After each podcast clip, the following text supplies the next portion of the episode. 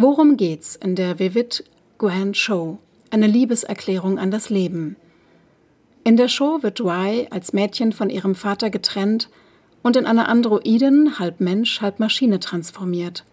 Fremdsteuerung bestimmt von nun an ihr Dasein. Doch die Sehnsucht nach Freiheit bleibt lebendig.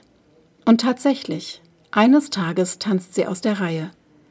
Auf der Suche nach ihrer verborgenen Identität erblickt sie die Schönheit der Dinge, die wir oft übersehen. Der Name Y besteht aus dem englischen Wort Eye für Auge und einem vorangestellten R. Die englische Bezeichnung Vivid hat mehrere Bedeutungen.